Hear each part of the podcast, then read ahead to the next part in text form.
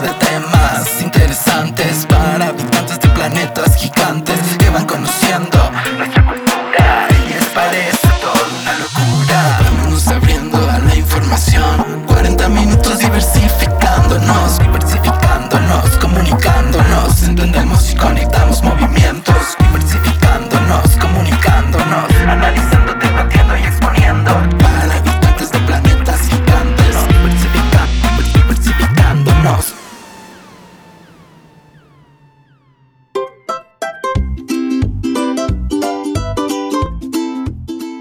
Se ha convertido en una serie popular en personas de todas las edades. ¿Por qué? Simple. Tiene una premisa sencilla y muestra una relación adolescente distinta a la que estamos acostumbrados, y no solo por tratarse de una pareja gay, sino porque no normaliza ni romantiza conductas que pueden ser consideradas dañinas. Desde su origen en las novelas gráficas escritas por Alice Oseman, Hairstopper muestra la relación de Charlie y Nick, con un noviazgo sano entre un chico gay y un chico bisexual, además de mostrar representación para la comunidad lésbica y transexual. ¿Y tú, ya la viste? Quédate en este episodio para saber más.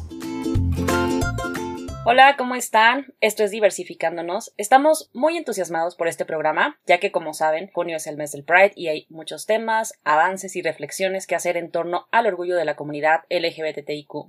Yo soy Tania Juárez y me acompañan. Yo soy Berenice Rosales y como dice Tania, estoy muy emocionada porque este mes celebramos la diversidad y el amor. Yo soy Arad Sereno y estoy aquí para recordarles que durante este mes es ilegal ser hetero. Estoy muy contento, emocionado del tema del que vamos a hablar el día de hoy, sobre todo porque está asociado al Pride y a una serie de televisión que está marcando tendencia y me gustó bastante. Al principio nada más la vi para este programa, pero me terminó gustando mucho. A mí me pasó lo mismo. Berenice ya me había recomendado esta serie desde hace mucho y la verdad por trabajo y muchas cosas no la había podido ver, ¿no? Entonces ya me motivé y de verdad creo que vamos a, a, decirles porque ya estamos hablando de así de la serie y la serie, pero la serie es Heartstopper y es muy dinámica, o sea, justo si no les gustan este tipo de series que son como muy largas, que, que tienen contenidos muy densos, la serie como que este enganche, ¿no? De que pues, dura 20 minutos cada capítulo, son creo que aproximadamente entre 7 8 capítulos, que se la acaban rapidísimo y además la historia es muy buena, muy muy buena, de esto queremos hablar y sobre todo no solamente como de la serie y el por qué tiene que ver con el orgullo, sino porque hay muchas cosas, muchos temas que yo creo que están relacionados con lo que sigue pasando día con día y que la serie motiva, ¿no? Como a lo que queremos llegar un poco, ¿no? Cuando hablamos de la gente que todavía está en el closet o lo que implica salir del closet. Yo, así como ustedes, o sea, yo se las recomendé a Arat y a Tania porque un día estaba así en mi casa, ya saben, recogiendo mi cuarto y dije, ay, necesito como poner algo de fondo, ¿no? Pero no quería poner música porque la verdad yo me distraigo más con la música que con las películas. Entonces dije, voy a poner algo y vi así la serie y ya no terminé de recoger mi cuarto porque me quedé clavada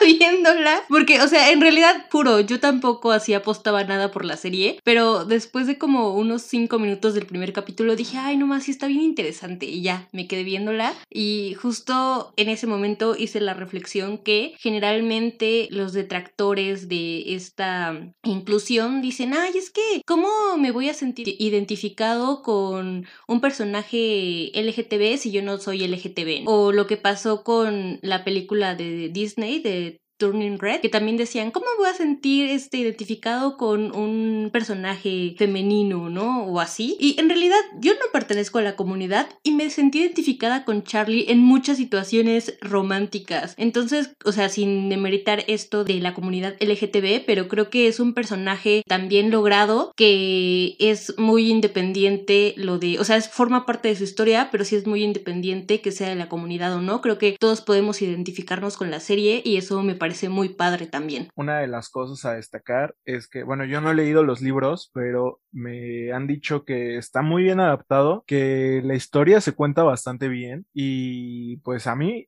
me gustó, tengo entendido que está basado en los primeros dos tomos de esta serie de libros, cómics, no estoy seguro de que son novelas ilustradas. Novela gráfica. eso, de Alice Oseman. Y pues ella también estuvo como involucrada en la creación de esta serie y creo que se nota bastante, ¿no? Porque vi la comparativa con los personajes en los cómics, bueno, en la novela gráfica y pues están muy bien hechos, están muy bien llevados a la pantalla. Me gustó que hubo como representación en varias partes, o sea, estuvo pues obviamente Charlie que es gay, está Nick que es bisexual, están estas chicas cuyos nombres nunca recuerdo, que son lesbianas. Y está la amiga de Charlie, Ellen, que es transexual y pues creo que también una de las cosas que más me gustó es que pusieron a una chica trans a interpretar a una mujer transexual, que no es como lo que caen en estas series de Netflix. Quiero mencionar La Casa de las Flores, pero pues por ejemplo en La Casa de las Flores teníamos a esta mujer trans interpretada por un hombre que pues básicamente lo que hacía era trasvestirse. Exacto, creo que ya hemos hablado de este tema, si quieren revisan nuestros capítulos. Me parece que lo mencionamos en el de queerbaiting, de cómo las marcas se suben como a este trend, pues sobre todo como a la tendencia, como nosotros hoy, ah, ¿cierto? en realidad lo que nos gustó mucho creo que, y lo dice bien Beren, ¿no? No es tanto la identificación de solamente si eres una persona LGBT, incluso para fomentar la diversidad. La historia, como bien les cuenta Arad, está basada en un chico adolescente que se llama Charlie, él es gay y la vida es un poco típica, de acuerdo con lo que la gente dice, ¿no? Como el estereotipo de que a lo mejor y vive un poco en el rechazo, no oculta su sexualidad, él ya había salido del closet y lo dice con orgullo. Sin embargo, pues tiene algunos crush en el momento que se van desarrollando y que además se llegan a ver impedidos por esta onda como de la gente que intenta evitar el acoso y no salen del closet, ¿no? Entonces, creo que tocar este tema tan importante importante en un momento épico como ahora, porque hay que revisar también el panorama actual para entender por qué esta serie, pues sí, ya tiene un adelanto, ¿no? No vemos todavía como estos personajes donde ni siquiera son protagonistas los personajes gays o lesbianas o transexuales, sino simplemente son como adorno, ¿no? Muchas veces este, en estas series eh, van inclinándose como a son el amigo de, del personaje femenino o no sé, ¿no? Y resultan siempre como esto, eh, un adorno. Y ahora que ya son protagonistas, tiene muy buena representación y eso es lo que nos ha gustado y lo estuvimos platicando mucho antes de este programa. Claro, como dice Tania, generalmente estos personajes se usan para cumplir una cuota y se basan en estereotipos. Pero retomando lo que dijo Arad sobre este personaje trans, no recuerdo el nombre de la actriz, Netflix anteriormente, Netflix México de hecho anteriormente hizo pues algo similar porque en una serie que seguramente muchas personas no han visto y que la verdad yo no recomiendo pero vi por chismo Control Z también estaba esta actriz Sion Moreno, que es una mujer trans, e interpretó a un personaje trans también, que era Isabela. Y bueno, ahora esta actriz está triunfando en Gossip Girl, lo cual se me hace muy chido. Justo esto, ¿no? Netflix a veces, obviamente, pues no todas, o sea, las producciones no dependen 100% de Netflix, pero muchas veces estas producciones de Netflix tienen ciertos aciertos, como el de Sion Moreno o el de esta otra actriz que no recuerdo su nombre, pero déjense los investigo porque se llama Jasmine Finney. Ah, qué chido, Jasmine Finney, porque igual esta actriz, esta actriz, ¿y dónde está la representación, no? ¿Dónde está Berenice? Perdón, soy muy mala para los nombres. Sé que encuentras buena representación en algunos productos de Netflix, no en los que hace Manolo Caro, claramente, pero pues sí, o sea, hay bastantes actrices que han tenido como esta oportunidad de brillar gracias a algunas series de streaming. Entre ellas también recuerdo a, a Laverne Cox de Orange is the New Black. De hecho, su personaje era de mis favoritos en esa serie. Y pues sí se me hace como bien interesante cómo funciona esta serie, la de Heartstopper, porque aparte de que sus personajes están bien hechos, vemos todo tipo de representación, o sea, vemos bastantes cuerpos diversos dentro de la serie y algo que a mí en lo personal me gustó es que pues sí, los actores obviamente no tienen 14 y 15 años, se ven jóvenes. No son señores de 30 interpretando a morritos de 13 como en Atrévete a Soñar, en esas telenovelas que pasaban en Televisa, o pues en Élite, ¿no? Que teníamos a estos vatos de treinta y tantos años interpretando a chavos de 17. Habla mucho de la buena representación, o sea, esta representación que de alguna forma estábamos esperando o queríamos ver en televisión, ¿no? Porque Tania lo mencionó hace un momento, muchas veces los personajes LGBT son relegados a un segundo plano, ¿no? Incluso pues llegamos a,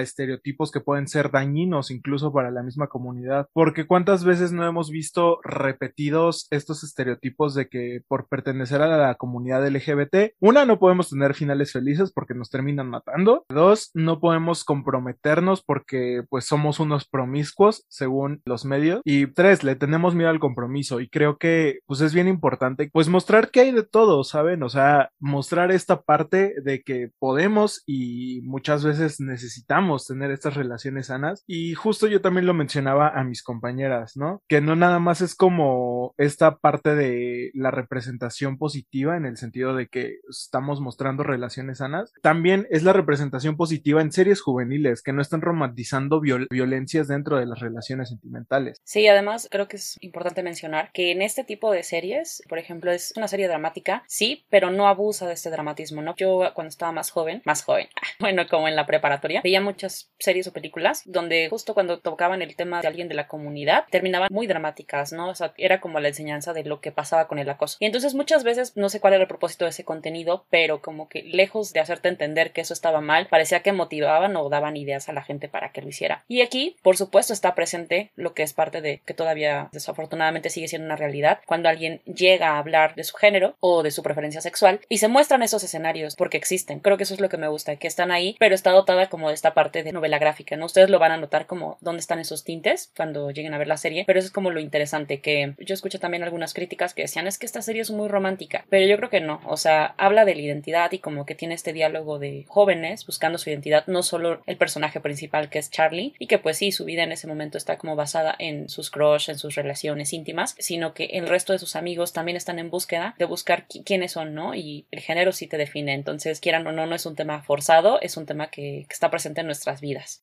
Sí, justo a mí me gustó mucho cómo Nick fue descubriendo su sexualidad, ¿no? Cómo de repente se sintió atraído hacia Charlie y como que estaba confundido, pero a diferencia del otro tipo que no había salido del closet y del cual no vamos a hablar, porque entendemos que es difícil salir del closet, pero una cosa es eso y otra cosa es que se comporte como un patán.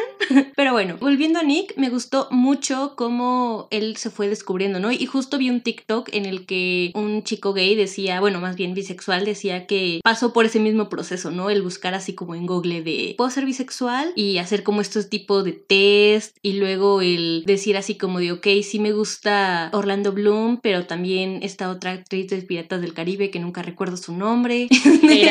o así, ¿no? O sea, como el, el darse ella. o justo el, el buscar esta identidad y el, no, es que me cuesta trabajo pronunciar su nombre y no quiero hacer el oso, perdón. Yo ya hice el oso, pero no confundan borrado de mujeres con que Ibere no se acuerde de los nombres. Exacto. Solo es que se me olvidan los nombres y bueno, es que Orlando Bloom es bellísimo, o sea, ¿cómo se me va a olvidar su nombre? Y es esposo de Katy Perry. Ese es su papel más importante. En la vida. Pero bueno, el mejor papel. Volviendo, volviendo al punto. O sea, está chido que justo no invisibilicen la bisexualidad, que muchas veces se cuestiona mucho, ¿no? O sea, creo que generalmente se acepta más abiertamente que una persona sea lesbiana o que sea gay, pero por lo que sé, como que generalmente se dice más que las personas bisexuales están confundidas. Entonces creo que eso a mí me pareció muy padre. Sí, es esta buena representación. Y era como lo que muchas veces decían, ¿no? O sea, sí estoy en una relación gay, pero sigo siendo bisexual. Sí estoy en una relación hetero, pero sigo siendo bisexual. Y algo que también resaltan mucho es esta buena representación. Incluso hablar de este proceso de cómo se siente Nick, cómo él se va descubriendo, creo que también es una parte bien importante y que ayuda bastante también a los jóvenes que se sienten así. Eso me recordó a uno de mis contactos en Facebook que es bisexual. No voy a quemar a nadie, pero tienes gustos horribles y bueno, se cree como muy políticamente correcto, como que es de esas personas que es como de yo no soy como los otros chicos. No soy como las otras chicas, soy Mario José taciturno vegetariano. Pero la cosa es que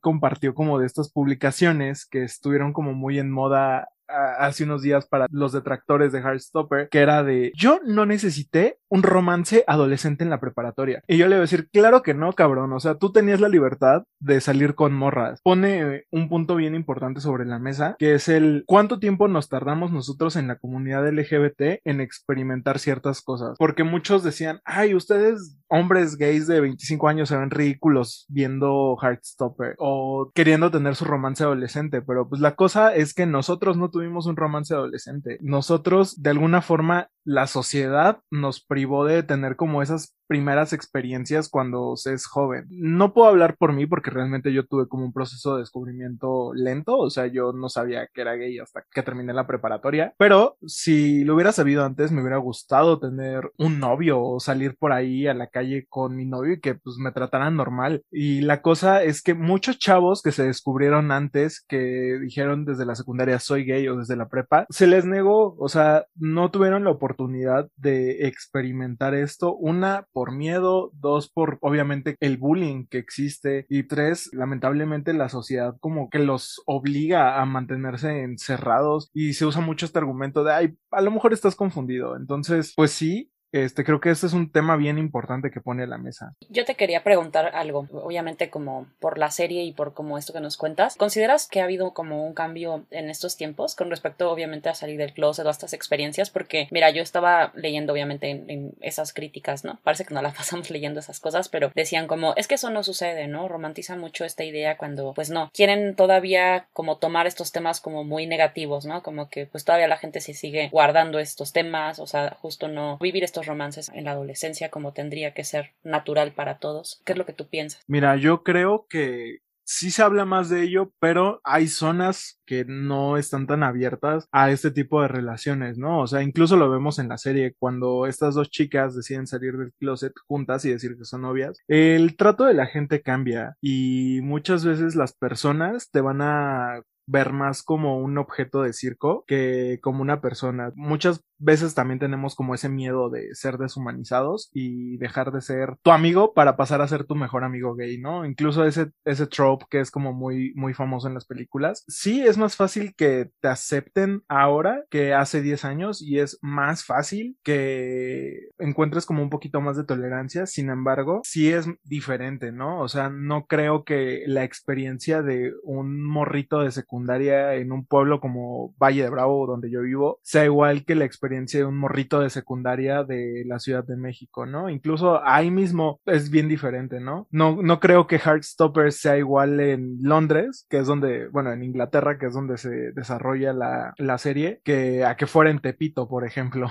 Hablando de esta experiencia de salir del closet, hay una película que no sé si han visto. En español se llama Feliz Novedad, es de Navidad y sale Kristen Stewart y es sobre mm, una pareja lesbiana. Entonces, bueno, el personaje de Kristen ya salió del closet, el personaje de su novia, que otra vez no recuerdo el nombre de la actriz, ah, no ha salido del closet, pero justo lo que me gusta de esta serie es que al final el mejor amigo de personaje de Kristen le dice que cada quien sale del closet de diferente manera, ¿no? O sea, que el decir su sexualidad no es igual para todos, para todes, porque justo le hace esta reflexión, ¿no? Que ella, sus papás lo tomaron bien y después no tuvo como este proceso porque sus papás fallecieron, entonces como que todo fue más fácil y justo el de su novia no lo era porque pues sus papás eran súper conservadores, religiosos y demás, entonces como que al final obviamente sí la aceptan y tienen como un final feliz y todo, pero justo creo que te demuestra esto, ¿no? Que no para todos es lo mismo, a pesar de que esta película se trataba de dos mujeres blancas privilegiadas, ¿no? Entonces está como interesante esta reflexión. Sí, y es que, o sea, el contexto es como bien interesante, o sea, yo sí vi la película, la vi hace como dos años, y de hecho me gustó, pero creo que sí te muestra como esta parte de que no importa dónde vengas, el contexto siempre lo va a hacer como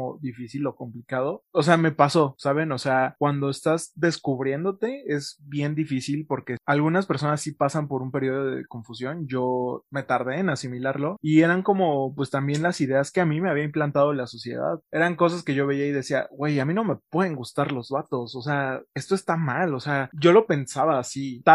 Algo que menciona Bere de esto de tener una relación con alguien que está en el closet, sí lo ves y no nada más es difícil para la persona que está en el closet, ¿no? Sino también para tu pareja, porque creo que cuando tú buscas a alguien, muchas veces buscas a alguien que esté como el mismo nivel y no en el mismo, eh, en el mismo nivel me refiero como que estén viviendo como experiencias similares, ¿no? Y cuando estás con alguien que está en el closet, pues lo entiendes, eres empático ante su situación, pero a veces estarte escondiendo sí es cansado Digo, yo tuve una relación con una persona que estaba en el closet y pues sí fue bien difícil. O sea, digo, no creo que haya sido uno de los motivos por los que terminamos, pero sí era como a veces cansado, porque pues era como un constante que no nos vean, que no sepan, que no tal. Y yo que ya estaba fuera, era bien difícil. Me acordé mucho de unos fragmentos que pasan en la serie, que son interesantes, ¿no? Porque hablan de esta parte, ¿no? Hay eh, los chicos con los que él tiene como estos crush, ¿no? Que están en el closet. Y la diferencia, ¿no? Digo, no vamos a a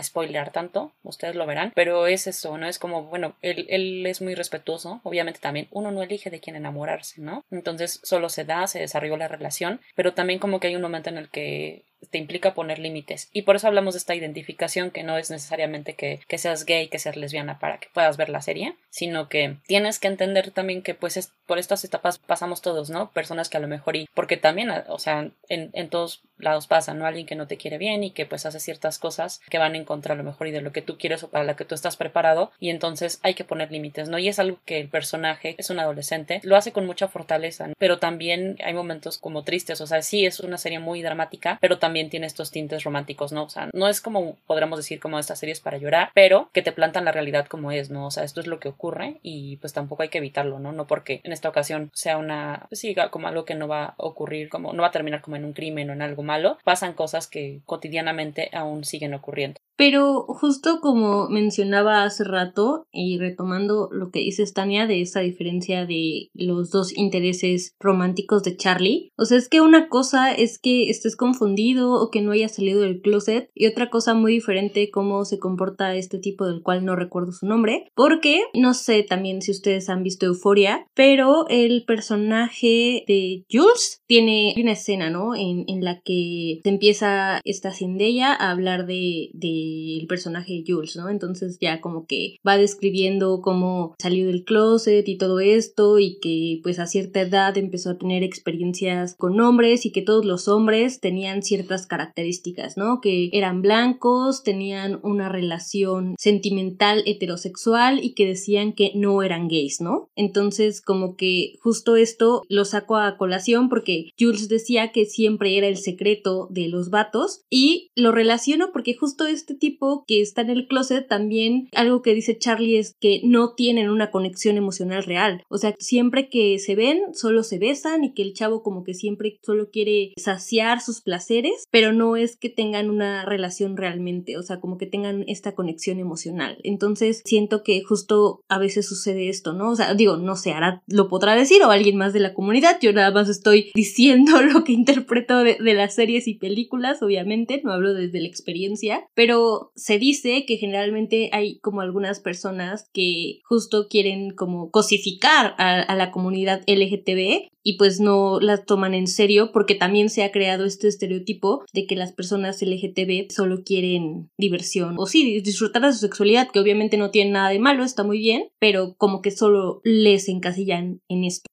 Y sí tienes mucha razón. Creo que el mensaje es hasta claro. No porque estés en el closet tienes que aprovecharte de las personas. Es como de, oye, me estabas respetando a mí y entonces como me estás respetando que yo aún no voy a hablar abiertamente con las personas, te voy a tratar así, ¿no? Porque justo este personaje es muy agresivo, tiene como actitudes muy discriminatorias, ¿no? Siendo que él también es de la comunidad, o sea, aunque no lo haya dicho, no tendría ni siquiera que comportarse fuera de este el círculo donde se veían mal con él, ¿no? Y lo hace, o sea, es una persona mala, ¿no? Es como una relación muy tóxica que ahí no tiene nada que ver con que si estás o no estás en el closet, ¿no? Ya entren en una... como se llegan a comportar muchas veces las personas homofóbicas. O sea, de hecho hay un personaje que, mira, esa es una teoría, yo no sé, ustedes, no me acuerdo cómo se llama, se llama Harry o algo así, pero es muy discriminatorio, o sea, creo que es, es el bully como más presente dentro de la serie, ¿no? Que se la pasa molestándolo y siempre habla de todo, es muy homofóbico y creo que este personaje, o sea, me parece que hasta podría ser gay, ¿no? Que es como algo le molesta, algo no le encaja y por eso está así chingue chingue el personaje. O sea, a mí me cayó gordo y sí, les comentaba, o sea, no es así tan dramático como de, bueno, ya no, o sea, no soporto a este güey, pero sí se nota, ¿no? Que es como parte de la discriminación cuando hablas abiertamente de lo que eres, ¿no? Hay gente siempre que, que pues no, no está preparada. Pues mira, no he leído los libros para saber si es gay o no, pero sí es algo como muy presente y creo que es como lo que te comentaba hace un momento, ¿no? Esta parte de si ya es difícil en países desarrollados donde nuestros dos protagonistas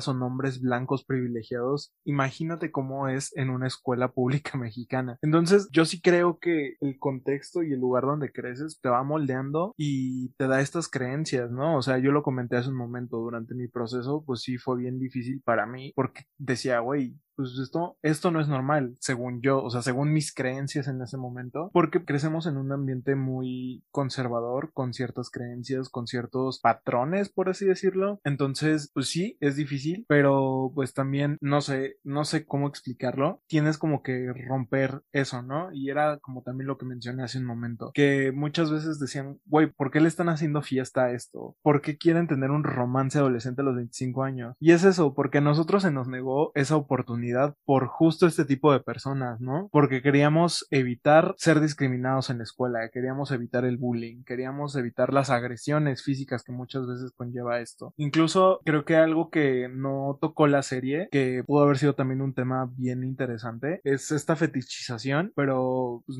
deja a todas las personas gays. Algo que leí, que es muy común, es que cuando una pareja de chicas lesbianas salen del closet, es como muy común ser fetichizadas y obviamente por hombres. Entonces, creo que, pues no sé si no está en el cómic, pero igual, creo que es también por este tema de que es un poquito más family friendly que otro tipo de series, pero creo que es un tema que pudo haberse abordado de alguna forma en la serie. Sí, tienes razón. De hecho, eh, bueno, ustedes saben que aquí somos muy fans de TikTok y en alguna ocasión vi un TikTok en el que hablaban de eso, ¿no? Que era una chica lesbiana en el que decía así como de que dime que eres lesbiana sin decirme que eres lesbiana, ¿no? Y siempre decía que los vatos decían así como de, ay, son novias, a ver, bésense, o ay, hay que hacer un trío, o ay, seguro no son novias y solo me están engañando, ¿no? Y que siempre tienen que pasar como por este tipo de situaciones. En el caso de Tara y Darcy, pues no abordan directamente esto, o sea, más bien como que lo que hay alrededor es que a Tara siempre la relacionaban con Nick y obviamente pues invisibilizaban un poco su relación con Darcy, o sea, la, la gente de alrededor, y que además las personas personas que la trataban bien o que antes eran como sus amigas porque Tara era una chica muy popular, pues empezaron a hacerla como a discriminarla y hablar mal de ella y, demás, ¿no? Entonces, pero sí, tiene razón, se pudo haber abordado justo esta sexualización que siempre o fetichización que siempre existe. Y otra cosa que mencionaste que sí me parece muy real y lógico es que justo hay una youtuber, fotógrafa e influencer y demás que se llama Brenda Arriaga que es bisexual y ella justo comentó esta película de Feliz Novedad, por eso la vi, y menciona que pues nunca tienen como las parejas LGTB estas escenas románticas en el cine, ¿no? Que siempre, siempre las tenemos los hetero y, y al final de Feliz Novedad está como esta imagen cliché en la que están las dos en el cine abrazadas y compartiendo palomitas y que eso a ella se le hizo muy padre porque pues es algo que generalmente no ves, ¿no? O sea, siempre es como de, ay, la película romántica hetero y todo bonito y ustedes pues no, no tienen eso y se me hace muy padre que ahora pues también tengan esto porque es necesario no solo para visibilizar sino también para normalizarlo y que exista simplemente. De hecho, sí hay una parte donde se menciona esta parte que, bueno, que menciona, ¿no? Lo de la fetichización, pero creo que es muy tenue, es algo como que no, no dura mucho, no son ni siquiera muchos segundos y yo creo, o sea, esa es mi idea, ¿no? Como que a lo mejor es porque no se quieren como basar en todo lo malo, ¿no? Y, precisamente es un tema muy fuerte, o sea, que se tendría que tocar sí, pero que también por el, ritmo de la serie rompería un poco con ese discurso. Bueno, yo creo, ¿no? Y, además, por ejemplo, Tara y Darcy, creo que es en, donde Tara empieza a tener una confusión porque cuando salen del, closet, ellas incluso lo enuncian de esta manera, de vamos a decirlo, no como gritarlo, ¿no? Porque mucha gente eh, lo llega a confundir y ellas dicen, ¿no? Como solo le vamos a decir a los cercanos y es como, o sea, salir del closet implica pues a lo mejor y besarnos ya en público, ¿no? O dejar de escondernos. Entonces lo hacen y luego suben una foto juntas, cuando ya la gente obviamente ya sabe que son lesbianas. Y en esa foto hay una serie de comentarios como de, ay, qué desperdicio, o, ay, lesbianas, qué rico, o sea, cosas eh, sexuales, ¿no? Se menciona muy, o sea, creo que te digo, son segundos, pues sí me acuerdo muy bien, pero justo eso mueve mucho a Tara, le, le cambia un poco y de ahí tiene una crisis, una crisis de la cual pues obviamente ya se, se expone más en la serie, no sé si es casi todo un capítulo, pero se, se llega como a entender más qué fue lo que pasó A través de, de, estos comentarios tan horribles que llegan a recibir personas que, pues, que ya salieron del closet y que están hablando ya abiertamente de su sexualidad. Creo que con esto tocaste también un punto indirectamente, o sea, un punto bien importante y es lo cansado que puede ser salir del closet, porque no nada más sales del closet una vez, sales varias. Yo recuerdo que leí esto y no lo había entendido la primera vez y es porque te lo explican de una forma en la que te da a entender que pues no es una sola vez, porque no convives con la misma gente todo el tiempo. Y si es medio cansado, medio difícil porque hay personas que no lo van a entender y hay personas que sí lo van a entender. Entonces es salir del closet con tus hermanos, salir del closet con tus papás, salir del closet con tu familia, salir del closet con tus maestros, salir del closet con tus amigos, salir del closet con la señora que te corta el cabello, no sé. O sea, creo que es muchas veces lo cansado es que tienes que dar explicaciones y no es como que tú, o sea, que tú estés obligado a dar explicaciones, ¿no? O sea, como que muchas veces te hacen preguntas que a veces pueden ser incómodas. Gente, si me están escuchando, cuando alguien salga del closet, no le pregunten nada, nada de su intimidad nada que vaya a hacer sentir incómoda a esa persona, por favor. He estado ahí, no es agradable, no les voy a contar si soy el activo o soy el pasivo. Compañeros, no lo, no, no, no pregunten, es incómodo e inapropiado. También, de alguna forma, como que también la sociedad nos ha permeado en el sentido de que nos hacen sentir que nosotros debemos una explicación de por qué somos gays, ¿no? O sea, así como de explicarle, explicarle al mundo por qué eso, como si fuera una decisión que nosotros tomamos. Ahorita que cuentas todo esto, sí, me acordé de una película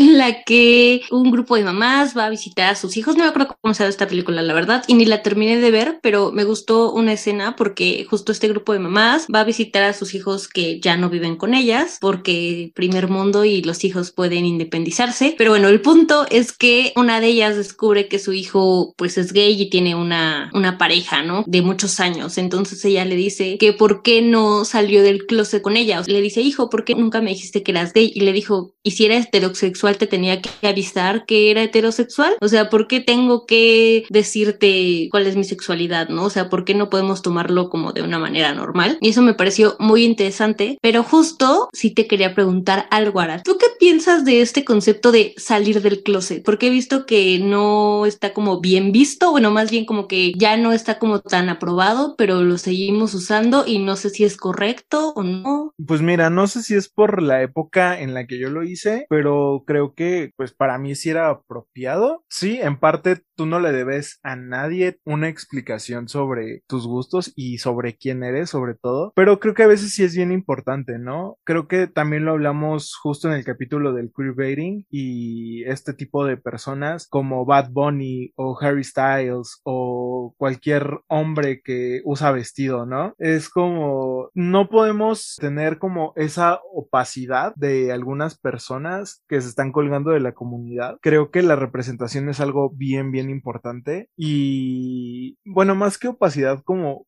pues eso, ¿no? De que le, hagamos fiesta a cualquier güey que está rompiendo estereotipos de género, entre muchas comillas. O sea, creo que de alguna forma incluso lo podríamos ver como un statement, ¿no? Porque muchos dicen, güey, ¿por qué les da orgullo su sexualidad? O sea, muchos lo comparan con los heteros de, ay, pues los heteros no tenemos que andar gritándolo. Y es que es de, güey, no lo tienen que andar gritando porque para ustedes es normal salir a la calle con su pareja, salir a la calle y que nadie los juzgue. En cambio, nosotros tenemos el orgullo de decir que somos lo que somos porque vivimos en una sociedad machista y homofóbica que nos juzga por lo que somos, por lo que nos gusta y por nuestras preferencias, ¿no? Entonces, pues más que decirlo por decir, pues es parte como de un statement, incluso en algunos lugares hasta político, ¿no? Porque cuántas veces no hemos escuchado de estos lugares que son abiertamente homofóbicos e incluso es ilegal ser Exactamente, o sea, estamos ya en 2022 y todavía como si la gente tuviera todavía una venda en los ojos, ¿no? Y no es ni siquiera que tengan que entender todo, porque incluso apenas revisé, creo que hay un glosario que sacó el gobierno de la Ciudad de México, que es glosario LGBT, no sé qué, ¿no? Entonces hablaba de esto, ¿no? Que es un discurso de odio, que es la discriminación,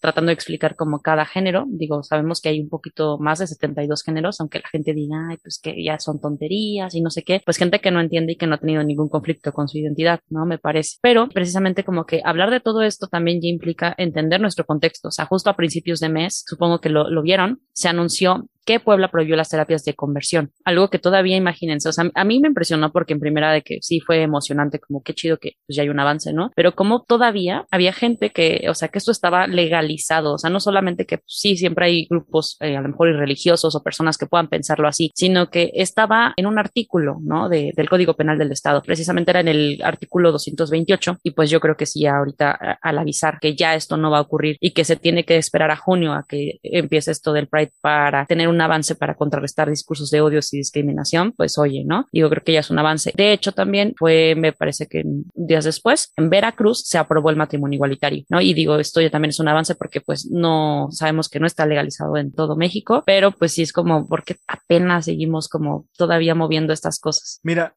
antes de que hable Bere, voy a hacer un poquito de hot planning, pero, y yo sí lo puedo decir, porque soy parte de la comunidad, reapropiación de palabras, pero eh, eso será tema de otro podcast. Pero lo que menciona Tani es bien importante porque justo un día antes de grabar este podcast, este podcast se está grabando un 9 de junio, se aprobó, bueno, se prohibieron las terapias de conversión en Hidalgo. Está muy cañón todo esto porque justo en mi investigación para mi tesis descubrí, y, neta sí fue así un descubrimiento para mí, que en Jamaica todavía es ilegal ser gay. Entonces es como que justo vivimos en una burbujita de privilegios en la que creemos que podemos existir y vivir libremente. Eh, Tania, yo como mujer mujeres heterosexuales, Arad como hombre gay, entre comillas, ¿no? Porque obviamente existe esta discriminación y demás. Pero, pues sí, o sea, todavía hay lugares en los que se sigue negando su existencia y se sigue pensando que es una enfermedad, que es una confusión y demás. Entonces está como justo, o sea, hay que, hay que darnos cuenta, ¿no? Que, que hay que ver más allá de, del lugar en donde vivimos y entender que no todos pasamos por las mismas experiencias. Hace un rato estaba enviando una imagen donde pues, alguien decía cómo tenías que asistir a la marcha, tratando de reducir a la comunidad en algo, ¿no? En un concepto. O sea, la mayoría dice como es que no tienen que venir con alas o usar tangas o tener como toda esta como espectáculo, cuando pues es una celebración de orgullo, pero tendría que ser más respetuosa según esto por los niños, ¿no? Mira, esto es una ridiculez, pero además me quedé pensando justo en salió creo que este mes, o sea, y eso es lo más raro, ¿no? Que por ejemplo en este mes se intenta como aprobar cosas y que legalizar, ¿no? Pues obviamente en el mes del orgullo, pero también hay los detractores que salen así como si fueran que, ¿no? De Estados Unidos, el legislador de Texas, Brian Slayton, dijo que era necesario hacer una prohibición y que va a tratar de legislarlo para proteger a los niños de adultos pervertidos. Va a legislar prohibir que los menores asistan a los espectáculos de drag queens. Y esto obviamente es una ridiculez, ¿no? Y además me gustó mucho que pues varios drag empezaron a comentar. De hecho, Denali Fox, que es una drag queen de Chicago y es una patinadora profesional de hielo, comentó en Twitter y les voy a leer el comentario que dijo aparentemente somos más letales que las armas que he estado tan retrasado. Lo comenta en un contexto muy específico porque habrá que mencionar que pues han existido últimamente muchas masacres en Estados Unidos y que ha sido un problema muy grave y que la gente todavía se siga pensando o se ponga a intentar legislar algo que no tiene nada de sentido, ¿no? O también había muchos que decían, bueno, seguramente yo dejaría mejor a mis hijos o a cualquier menor con una drag que siendo monaguillos en una iglesia, ¿no? O sea, es como y, y le pusieron, en fin, la hipocresía. Es que también algo que es bien importante, pues de todo lo que menciona, es que pues nuevamente son hombres heterosexuales tratando de decirnos a las personas gays y LGBT en general cómo vivir el orgullo, ¿no? O sea, cómo deberíamos comportarnos durante el Día del Orgullo Gay. Es, es un poquito irónico porque también, bueno, mencionaste lo de esta publicación que compartió también una persona de la comunidad sobre cómo debemos ir a la marcha y creo que también algo que lamentablemente tenemos muy arraigado es como esta heteronormatividad en la que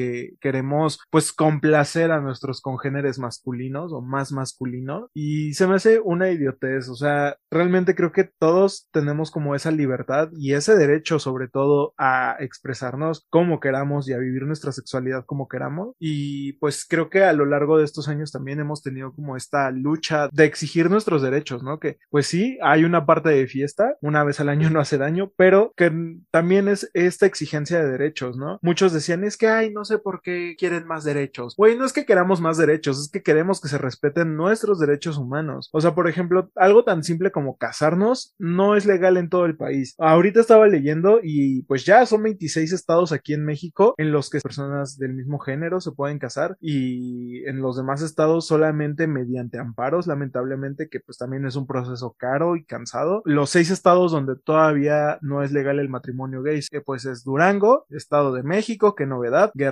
Nuevo León, Tabasco y Tamaulipas. Hablando sobre la marcha y esta policía moralina e incluso quizá un poco católica o religiosa, eh, quería preguntarte algo, Arad, que no sé si esté bien o esté mal, porque por ejemplo en las marchas feministas, pues ya sabes que hay como muchos espacios separatistas y, no se aceptan hombres, ¿no? Pero, ¿qué opinas tú justo de que muchas personas heterosexuales vayan a estas marchas y pues no sea, y quizá no lo hacen en un sentido de ser solidarios y apoyar, sino más bien como en este sentido de la fiesta y el carnaval y la diversión. O sea, que no lo hagan con una reflexión. Pues siento que ese es uno de los problemas más grandes que tiene. O sea, sí, creo que está bien que se acepte a todas las personas porque al final del día es parte de la inclusión, pero pues sí hay un problema cuando tú como persona heterosexual vas a la marcha nada más a, a reventar, ¿no? O sea, como, güey, estás perdiendo el punto y creo que también en mi poca experiencia durante el Pride me tocó ver como estos carteles de hombres y mujeres que decían, yo no soy gay, pero apoyo a la comunidad.